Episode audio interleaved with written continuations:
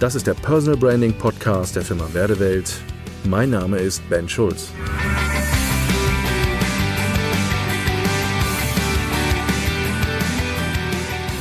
Authentisch sein als Redner. Der Speakermarkt boomt in den letzten Jahren ganz massiv und wir als Firma durften auch in den letzten zehn Jahren einige der Redner und Speaker aus dem deutschsprachigen Raum begleiten in ihrer Positionierung, in ihrem Unternehmertum, in ihrer Selbstständigkeit. Wir durften sie vermarkten und wir durften sie immer mehr und mehr auch als Persönlichkeiten im Personal Branding natürlich platzieren und in Szene setzen. Eine der großen Herausforderungen momentan, und das merken wir ganz massiv, ist dieser Trend, dass dieser Markt mehr und mehr, na, ich würde mal sagen, eher kaputt geht. Es gibt so viele Redner, die nachrücken. Die Preise gehen sehr stark in den Keller. Und bei der einen oder anderen Stelle habe ich manchmal das Gefühl, wenn ich das heute so sehe, dass die Qualität auch mehr und mehr nachlässt. Die wirklichen wahren Redner, die großen Redner und Grand Seigneurs, die es einmal gegeben hat und die ab und zu immer mal wieder auftauchen, die wirklich guten Redner sind momentan einfach sehr rar gesät und sehr wenig auf dem Markt authentisch sein als Redner und Speaker. Das, was mir immer wieder auffällt, ist, wenn ich Redner beobachte auf unterschiedlichen Veranstaltungen oder wenn ich Mitschnitte mir anschaue, stellt man sehr schnell fest, wer auf der Bühne eine Show, also etwas Aufgesetztes tut und wer auf der Bühne wirklich seine eigene Identität authentisch präsentiert. Es ist immer die spannende Frage, wie geht man damit um mit dem Thema authentisch und aufgesetzt. Und man beobachtet Menschen auf dieser Bühne, die sehr, sehr gut eintrainiert haben, an welchen Stellen sie welche Körpersprache und welche Mimik und Gestik und welche Akzente sie zu setzen haben und wie rhetorisch ausgefeilt das ganze Thema doch präsentiert wird und wann an welchen Stellen die richtigen sogenannten Zäsuren gesetzt werden, um den Publikum in ein Spannungsfeld hineinzuführen, um dann einen Spannungsbogen aufzubauen, der bis zu einem Höhepunkt kommt, um so viel wie möglich wirklich natürlich an Nachhaltigkeit, an Wirkung, an Wirksamkeit einfach zu generieren, den, äh, das Publikum zu berühren. Und man merkt auch ganz viele so, sag mal, amerikanische äh, Strömungen und Tendenzen und Trends, die natürlich auch so in unseren deutsch-europäischen Bereich natürlich auch reinkommen. Und manche meinen auch, dass diese Trends und so klassisch wie der Speakermarkt auch in Amerika läuft, man das einfach hier übertragen kann und genauso machen kann. Man erkennt viele Blender, manche auch nur beim zweiten hingucken, vieles aufgesetzte. Und manchmal frage ich mich, ist eigentlich die Verantwortung klar für die Menschen, die da oben auf dieser Bühne stehen und andere Menschen bespaßen oder mit der Zielsetzung hinterher sind, dort vielleicht da oben ihr Anerkennungsego vielleicht zu befriedigen. Das weiß ich nicht. Aber was schon sehr interessant ist, einfach zu erkennen, ist, dass dieser Trend und ähm, diese Möglichkeit, ja, man will vor vielen Menschen reden und man will ein gutes Geld damit verdienen und und und, doch bei vielen einfach sehr im Fokus steht. Ich kann mich gut erinnern, dass ich vor zwei Jahren einen Redner hier hatte bei mir, der eine Strategieberatung äh, wollte, den ich dann nach zwei Stunden nach Hause geschickt habe, weil ich einfach für mich festgestellt habe, ich möchte niemanden begleiten, der irgendwie so seine egozentrische Ader damit irgendwie stopfen muss. Und das sind für mich natürlich so Tendenzen, wo dieser Rednermarkt ähm, gerade in Deutschland äh, und im deutschsprachigen Raum einfach immer mehr und mehr natürlich auch in die Kritik gekommen ist.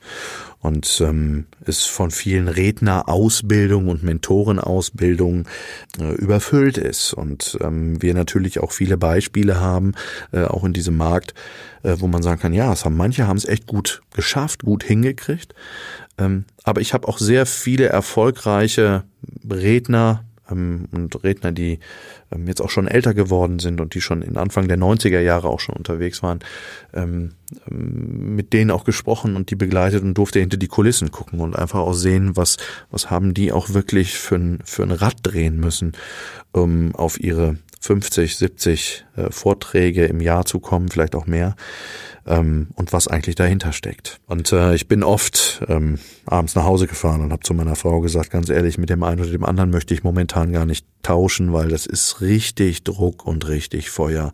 Das sieht an vielen Stellen manchmal so easy peasy aus, aber das ist es gar nicht. Was auch eine ganz entscheidende Geschichte ist, es gibt immer weniger, die allein vom Speaking leben können. Wenn dieser Eindruck so entsteht, da draußen in der Social-Media-Welt, die sehr bunt ist und sehr voll von Erfolg und alles happy-clappy ist, muss man einfach ganz klar sagen, ähm, ich glaube, man könnte heute sehr gut an einer Hand abzählen, wer wirklich gutes Geld damit verdient und ausschließlich vom Rednergeschäft leben kann. Das heißt, wir reden heute immer über Hybridlösungen. Hybridlösungen zwischen Speaking, Training, Beratung und anderen Dienstleistungen. Und ähm, ja, ich würde, glaube ich, sehr klar sagen, ähm, wenn heute ein Newcomer kommen würde zu uns in die Werdewelt und sagt, Ben, kannst du mich vermarkten? Ich möchte ausschließlich Speaking machen. Ich glaube, das Mandat würde ich heute ablehnen. Dieser Markt hat sich sehr verändert. Und ähm, spannend ist auch da, ähm, einfach zu sehen, ähm, wie der ein oder andere sich auch dann auf dem, auf, auf dem Markt und auf der Bühne sicherlich auch verhält. In meiner eigenen Biografie bin ich sehr, sehr früh mit dem Thema Speaking in Anführungsstrichen in Berührung gekommen. Ich bin groß geworden in einer Pastor- und Pfarrersfamilie und äh, mein Großvater war schon Pastor, äh, mein Vater äh, ist bis heute Pastor. Mein Großvater hätte, glaube ich, immer gerne gehabt, dass ich in die gleichen Fußstapfen trete. Aber für mich habe ich damals erkannt, das ist irgendwie nichts für mich. Ich kann mich erinnern, dass ich ja, glaube ich, seit ich auf der Welt bin und ähm, äh, ich im, in der Wippe gelegen habe und mir in die Hosen geschissen habe, ähm, ich in äh, unterschiedlichen Vorträgen, ähm, Seminaren, Predigten gesessen, gelegen habe. Ähm, ich habe das förmlich, dieses Setting mit der Muttermilch aufgesogen.